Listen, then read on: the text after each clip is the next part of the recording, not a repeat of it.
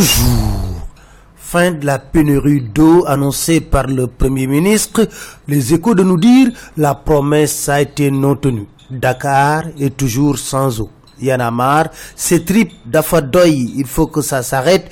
Le PSE est devenu pays sans eau. L'opposition parle de mensonges d'État.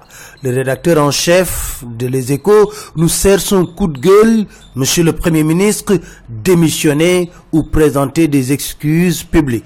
Le président Macky Sall lui s'occupe plutôt de sa réélection en 2019. Il a reçu Fada et compagnie et c'est pour leur dire il y a un terrorisme intellectuel dans le pays écrit l'AS. Bon, les échos nous disent il doit réviser ses cours d'histoire, lui le président de la République, car dans un de ses tweets après une visite chez Amadou Martar Mou, il l'a présenté comme ancien secrétaire général de l'UNESCO, or ce dernier était plutôt directeur général de l'UNESCO.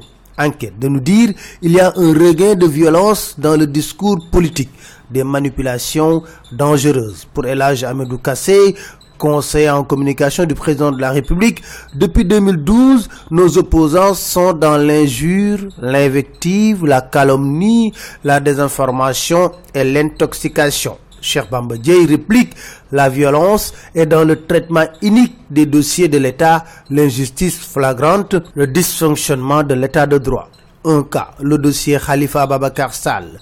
Le Front pour la résistance nationale qui fait le procès de Macky Sall écrit enquête pense que si Khalifa Sall est maintenu en prison, c'est parce que c'est le verdict de Macky Sall. Mais la défense ne lâche pas le morceau. Selon le quotidien, elle veut l'annulation de la procédure.